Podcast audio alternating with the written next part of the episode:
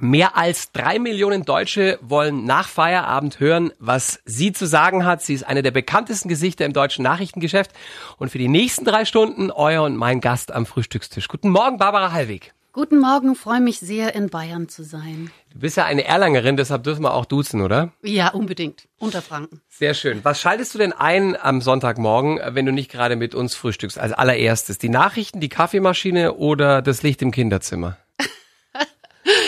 Äh, ehrlich gesagt, mein Handy, um die erste Yoga-Session zu machen. Um, Ja, genau so. es gibt genug schlechte Nachrichten. Lass uns über die guten reden oder vielleicht sogar gleich äh, die beste dieses echt verhagelten Corona-Jahres, die du dieses Jahr schon präsentieren durftest. Gab es denn da was? Äh, was immer ganz schön war, gerade in äh, der Anfangszeit von Corona, da haben wir uns bemüht, am Schluss der Sendung immer irgendwie sowas, sowas Hübsches zu präsentieren, wie Leute eben äh, das Beste draus machen. Und da ist natürlich ganz präsent, wie sie dann abends singen. Die Italiener haben damit angefangen. Äh, sowas. Ich meine, das ist jetzt nicht die bahnbrechend gute Nachricht, aber es waren diese Nachrichten, die einen irgendwie, äh, die einen getragen haben.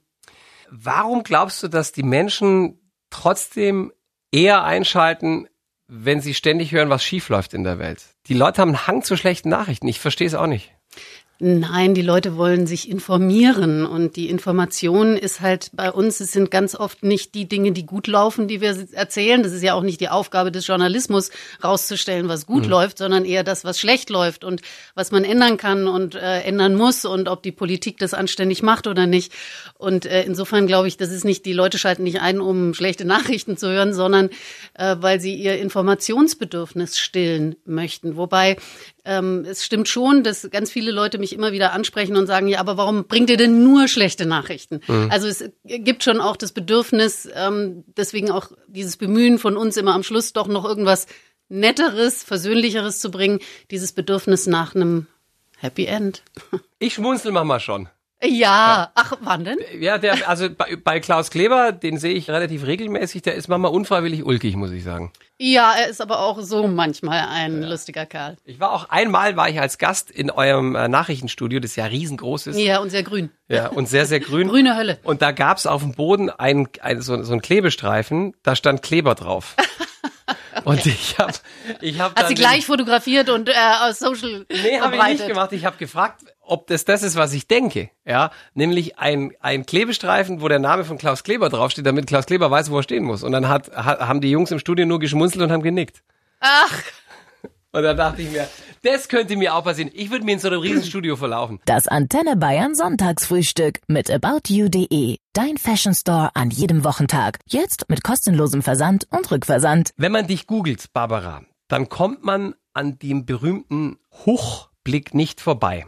Den setzt du wohl immer dann auf, wenn ein zugeschalteter Spitzenpolitiker seltsame Antworten gibt. Kannst du den erklären, diesen Hochblick? So wie du ausschaust, ist dir das völlig neu? nee, mir ist es nicht völlig neu. Ich habe das in einer Zeitung mal gelesen und ähm, habe es mir nicht recht erklären können. Ich setze ihn nicht bewusst auf, ist ja klar. Ja. Aber ähm, nee, mir wurde schon so einiges unterstellt. Hochblick. Ähm, na, ich, nee, ich will da nicht mehr drauf eingehen. Also ich äh, habe da, habe aber auch mich noch nie bemüht, äh, es zu erklären. Der Hochblick für alle, die es noch nie gesehen haben, das ist bei der Barbara so, ein, so eine Mischung aus überraschend oder also so ein überraschtes Gucken, ne? So, ach wirklich? Ich so. glaube, es hat viel mit hochgezogenen Augenbrauen zu tun. Da gibt's auch andere Radio- oder vor allem Fernsehkollegen, bei denen man das auch schon gesehen hat. Ja. Kommt es vor, dass du dich hinterher selber anguckst nach einer Nachrichtensendung? Ja, muss auch so sein. Äh, Ich glaube, das kennst du, um sich immer mal wieder zu prüfen und zu gucken, ob sich da irgendwas eingeschlichen hat. Gerade wenn man das länger macht, ist es gut. Aber ich, es gibt äh, Tage, wo ich das auch gut machen kann und es gibt Tage, wo ich mich nicht gerne sehe. Es gab mal ein Nachrichtensprecher-Experiment. Ich glaube, das war in England. Der Mann hat eine Woche lang jeden Tag denselben Anzug, dasselbe Hemd und dieselbe Krawatte Und es getragen. ist keiner Sau aufgefallen. Es ist keiner so Ja. aufgefallen. Die Frau hat in derselben Woche nur ein einziges Mal ihr Outfit Ah, ja. wiederholt und das Geschrei war groß. Frauen werden viel härter beurteilt im Fernsehen, was sie anziehen als Männer. Ja, auch was das Aussehen und überhaupt alles angeht, finde ich, werden äh, Frauen mehr nach der Optik beurteilt, was traurig ist. Aber wir alle, Männer wie Frauen im ZDF, haben das ähm, Glück, Svenja zu haben, unsere Stylistin, die sich um das Outfit kümmert und die ähm, sucht so ein paar Sachen aus, die sie, wo sie dann sagt, Barbara, ich könnte mir vorstellen, das ist was für dich. Und dann habe ich die Chance zu sagen, ja oder nein. Ärgert dich das manchmal? Also, dass manche Menschen sich offenbar äh, mehr Gedanken darüber machen, was du trägst, als das, was du sagst? Nee, ich habe mich damit abgefunden. Ich mache das lang genug und ähm, weiß, dass Optik im Fernsehen einfach eine große Rolle spielt. Hm. Äh, die Kunst ist, äh, dass sie mir trotzdem zuhören. Ich meine, das zieht sich ja bis in die Spitzenpolitik. Kein Mensch diskutiert über die Krawatte von Markus Söder, aber der pinke Blazer von der Angela Merkel wird auseinandergenommen. Warum ist das so? Also ich würde es etwas differenzierter sehen. Ich denke schon, dass auch über Krawatten und Outfits von Männern diskutiert wird, trotzdem natürlich in einer ganz anderen Härte über das von Frauen. Ähm, das hat natürlich immer noch äh, viel damit zu tun, dass Frauen ähm, krasser als Männer nach der Optik beurteilt mhm. werden. Barbara, warum werden Frauen, die sich ähm, in Anführungszeichen im Fernsehen etwas freizügiger kleiden, auch in ihrem Job, oft deshalb unterschätzt? Warum sind wir da noch nicht weiter? Ich glaube nicht, dass das aufs Fernsehen begrenzt ist. Ich glaube, jede Unternehmensmanagerin, jede Investmentbankerin, mhm. auch Arzthelferin, wenn die so ein bisschen, äh, sage ich mal, äh, in die erotische Variante der Kleidung mhm. gehen, werden sie, äh, bekommen sie ihren Stempel. Und äh, ich nehme aber an, und da, das ist bei Männern nicht anders. Männer haben den Anzug, Punkt. Und wenn ein ähm, Zetsche mit Turnschuhen plötzlich auftaucht, ist das auch Thema. Das sind bestimmte Rollenvorstellungen, wie Frauen, aber auch Männer auszusehen haben. Bei Frauen wird noch etwas genauer hingeguckt und äh, finde ich äh, krasser bewertet. Gibt es ZDF-Nachrichtenregeln, ähm, wie viel Knöpfe du an deiner Bluse öffnen darfst? Nein, aber ich habe eine, eine Einschätzung. Ich will ja als seriöse Journalistin rüberkommen und deswegen ist es brauche ich da keine Regel. Hm. Es gibt auch keine Regel. Ich meine, das, das krasse Gegenteil tritt im italienischen Fernsehen ja. auf, vor allem im Privatfernsehen. Da gibt es Nachrichtensprecherinnen, die sehen aus wie die äh, sexy Sekretärin in einem Erwachsenenfilm. Ärgert dich das, weil das ja auf dein Berufsbild abfärbt? Nein, das färbt auch nicht ab. Und äh, in der Regel, wenn ich jetzt, also ich höre den Frauen ja auch erstmal zu, bevor ich sie äh, bewerte. Hm. Das habe ich mir aber es ist ja auch lustig, weißt du, dass wir jetzt so lange über Klamotten bei Frauen sprechen. Das würdest du mit männlichen Nachrichtenmoderatoren niemals tun. Absolut. Also ich muss mich selber an Schlawittel packen. Yes. Aber wenn du über Frauen im Nachrichtenbusiness recherchierst, dann mhm. stößt du da immer wieder drauf. Und dann hast du den Eindruck, es scheint immer noch Thema zu sein. Deshalb spreche ich es an. Ich, wenn du mich fragen würdest, was hatte die Kollegin Marietta Slomka letzte Woche an, ich könnte es dir nicht sagen. Ja, ich wüsste es genau, aber das macht keinen Unterschied. Ja. Marietta ist dafür berühmt, dass sie klasse Interviews führt. Mhm. Und auch äh, unsere Anna, auch Maybrit Illner. Ich glaube, äh, man nimmt das wahr und es ist auch ein Thema. Ich krieg auch die meisten Zuschriften über äh, Klamotten, Nachfragen. Ernsthaft? Äh, ja, ja, und wenig, oh, ja, absolut. Es ist halt, wie es ist. So sind Menschen, ne? Ja.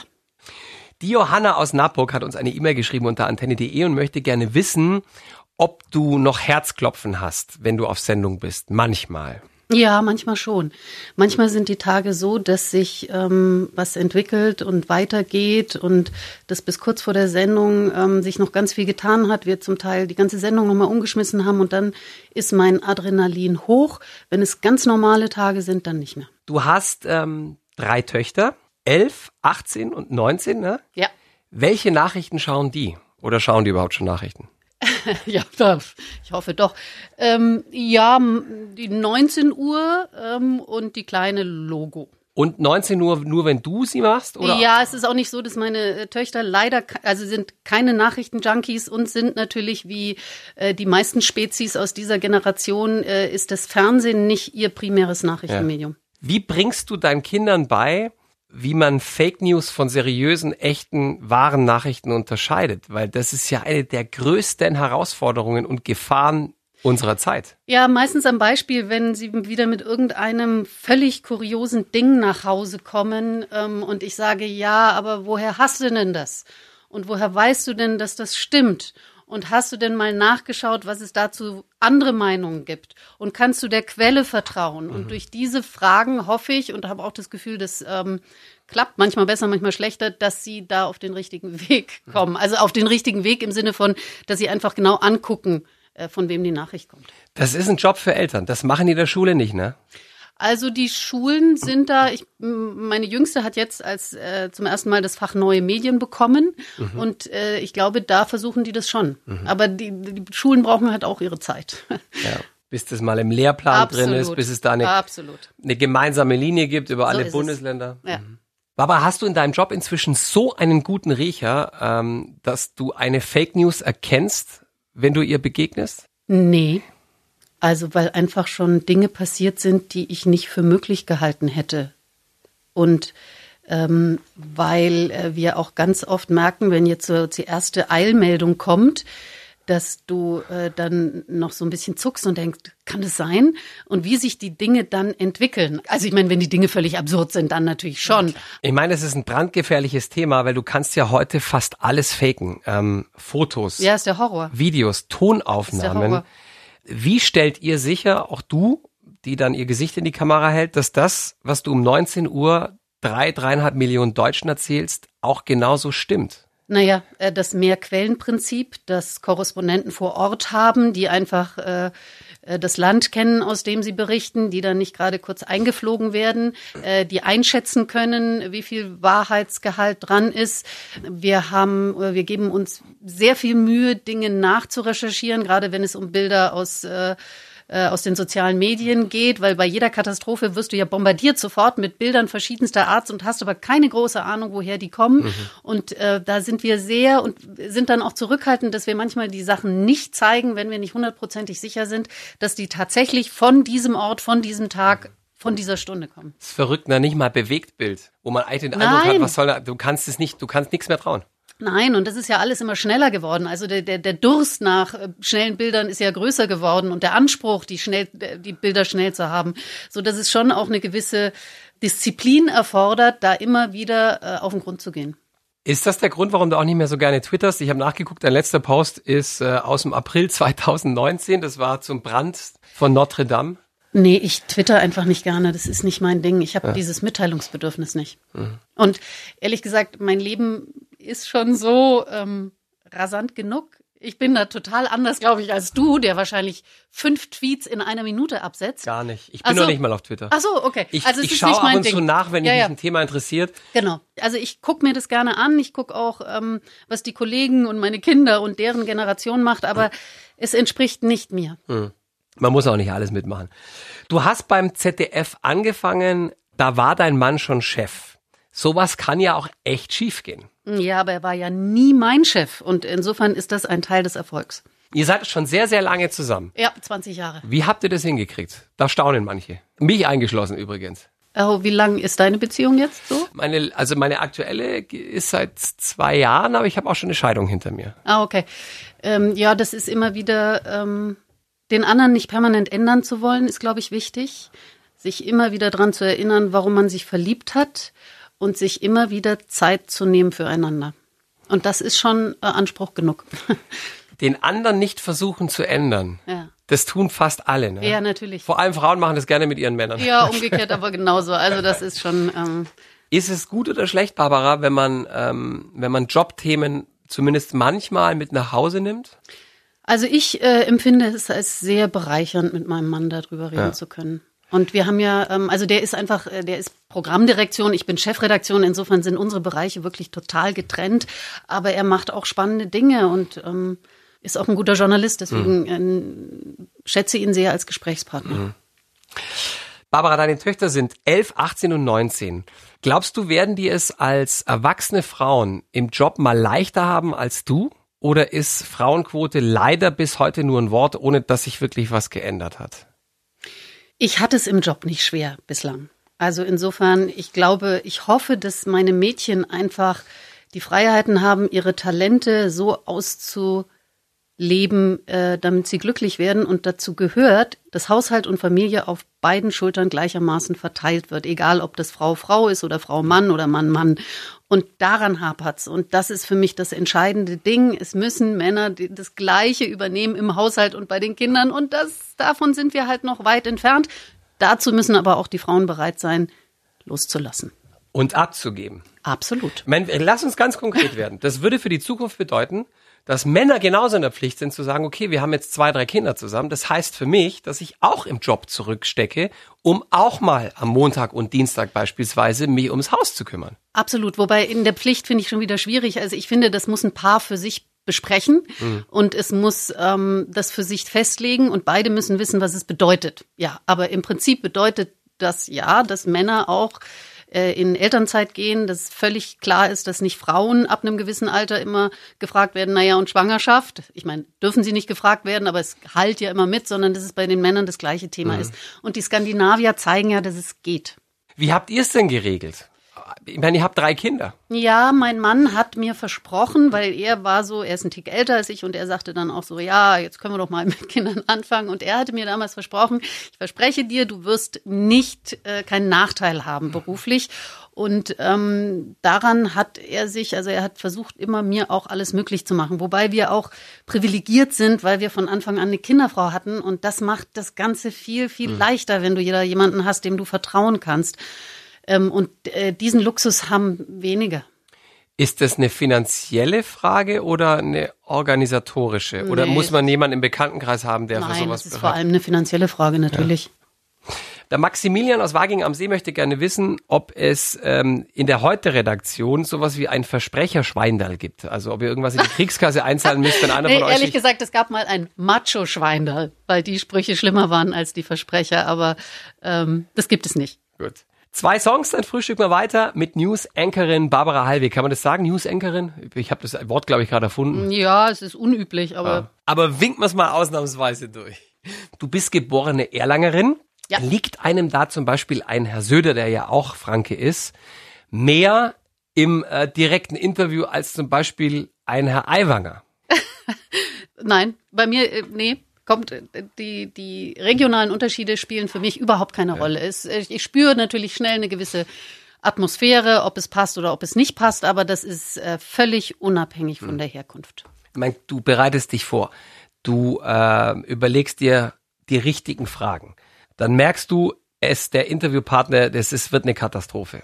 Wie hangelt man sich da dann trotzdem durch? Naja, der Punkt eines guten Interviews ist ja, dass äh, wirklich äh, du Wesentliches rauskitzelst und ein schlechtes ist halt, wenn da nichts kommt. Das können Politiker ja sehr, sehr gut. Absolut. Und äh, deswegen so richtig dramatisches Scheitern, das gar nichts geht, ist unüblich. Also das äh, gibt ja aus dem Sportstudio diese, ähm, wo ein Boxer mal gar nichts gesagt hat. Wirklich gar nichts? Gar nichts, gar gar nichts. Doch, doch, ich, ähm, ich muss mal überlegen. Aber äh, es ist sensationell, du findest es auf, auf YouTube. Äh, sowas hatte ich noch nicht. Was machst du, wenn du in einer Live-Situation die Antwort nicht verstehst? Ich meine, es gibt ja so ein paar Kandidaten. Äh, Hubert Aiwanger redet relativ langsam, deshalb versteht man ihn ganz gut, finde ich. Den hatte ich auch schon hier als Gast. Sehr netter Herr. Aber auch so ein Günter Oettinger, wenn der daher schwäbelt. Und das kann der ja, also. Ist mir noch nicht passiert, aber das Einzige, was jeder machen würde im normalen Gespräch, ist nachfragen nochmal. Das ist dir dann auch nicht unangenehm. Das ist halt, du musst davon ausgehen, der Zuschauer versteht es auch nicht. Ja, das wäre mir in der Anfangszeit sehr unangenehm gewesen, aber mittlerweile denke ich, äh, das, das hilft. Das andere hilft ja nicht. Ja. Ich meine, das, was ihr da macht, ist ja kein Streichelzoo, ne? Nee, wobei ähm, bei uns ist ja in der 19 Uhr, wir haben ja kaum Politikergespräche, also das ist vorwiegend das Journal. Was du auch schon gemacht hast. Als Co-Moderatorin da, ja. Beschweren sich Politiker Mama hinterher, wenn sie sich äh, nicht fair beurteilt wissen, fühlen? Bei mir nicht, aber da bin ich auch zu wenig ähm, in diesen Politiker-Interviews drinnen. Ähm, und ich glaube, das hat auch, da müssen wir jetzt unseren Intendanten fragen. Da, da kommt es dann an, aber der stellt sich dann mit breiter Brust in der Regel vor uns. Wenn es Hand und Fuß hat, dann ist alles, sind wir da unter Schutz. Ich nehme an, du gehst wählen, wenn es was zu wählen gibt, ne? Immer, natürlich. Jetzt musst du in deinem Job super objektiv sein. Kann man denn da noch privat leidenschaftlich für oder gegen eine Partei sein? Ja, natürlich, das ist ja eine ganz andere Rolle privat oder äh, als Nachrichtensprecherin. Für dich ja, aber ich glaube, ein Außenstehender tut sich da manchmal schwer, sich Ja. das vorzustellen. Ja, aber das gehört zum Handwerk. Also das, äh, das und äh, unsere Zuschauer sind da auch sehr sensibel. Also ähm, die erwarten von der 19 Uhr auch ein, ähm, eine Objektivität. Und ich habe gerade auch im Umgang mit der AfD habe ich immer wieder Zuschriften bekommen, äh, die auch sagen: ähm, Seien Sie da nicht tendenziös. Und äh, da gucke ich schon genau hin. Da gucken wir alle genau hin. Das ist nämlich brandgefährlich. Das ist auch ganz schwer. Weil, eben, weil du bist ein Mensch. Und Nein, das, das der Teufel steckt ja. ja. auch oft in so kleinen Formulierungen, wie du was sagst und so. Ja, na, du, du, du willst ja auch Haltung zeigen. Du verteidigst, also du bist ja auch, wir sind ja äh, dazu, wir haben ja einen Rundfunkstaatsvertrag. Also wir haben, wir sind ja auch dazu da, Europa weiterzutragen, den, den Gedanken. Und wenn dann eine Partei so absolut dagegen schießt und äh, zum Teil rassistische Züge hat und so, dann, äh, dann ist es schwer. Dann musst du das benennen, ohne es ähm, zu bewerten, privat. Und äh, da, da muss man aufpassen. Ich will nicht mit dir tauschen. Ich finde das, ich bin ein leidenschaftlicher Mensch in der Hinsicht und ich glaube, ich würde mir schwer tun, mich am Riemen zu reißen. Aber wahrscheinlich würde ich zweimal vom Chef eine auf den Deckel kriegen und äh, mein Job wäre gefahren, dann würde ich es lernen. Ja, das ist, ähm, du musst dich einfach in die Rolle reindenken. Es ist in dem Fall bist du nicht als Florian Privatperson gefragt, sondern du hast anständig Informationen weiterzugeben. Bist du eine Stamm- oder eine Wechselwählerin bei dem Input, den du durch deinen Job nonstop hast? Weil du weißt ja durchschnittlich viel mehr als alle anderen. Florian, ich antworte auf nahezu alles, aber nicht auf das, was ich wähle. Nee, du musst mir auch nicht sagen, ob was du wählst, aber ich frage halt, Ja, ob du nee. eine sehr treue Wählerin bist oder ob du dadurch, dass du so viel mitkriegst, auch manchmal schwankst. Wenig. Dann lassen wir das so Ein stehen. bisschen. Lass uns Schlagzeilen-Bingo spielen. Ich nenne dir ein Thema und du sagst mir, wenn du denn kannst, welche Schlagzeile oder welche Meldung du dir zu diesem Thema dieses Jahr noch wünschst in deinem Job. Corona. Wir haben einen Impfstoff und seit fünf Monaten keine Neuinfektionen. Elektromobilität. Deutschland ist führend in Sachen Elektromobilität. Kanzlerkandidatur. Das ist jetzt, ähm, Das ist gemein. das ne? ist jetzt gemein. du musst nicht Das auf alles ist, antworten. oh, doch. Wir haben drei Männer und eine Frau treten an. Sehr, sehr charmant. Ich hatte jetzt auf sowas spekuliert, wie die SPD kommt wieder über 20 Prozent und hat einen Kanzlerkandidaten. Naja, die SPD hat ja schon einen Kanzlerkandidaten. Das stimmt. Fridays for Future. Fridays for Future mobilisiert die Generationen. Donald Trump. Ist abgewählt. Das kam wie aus der Pistole Ja, geschossen. naja. Liebe Barbara, es war mir eine Freude.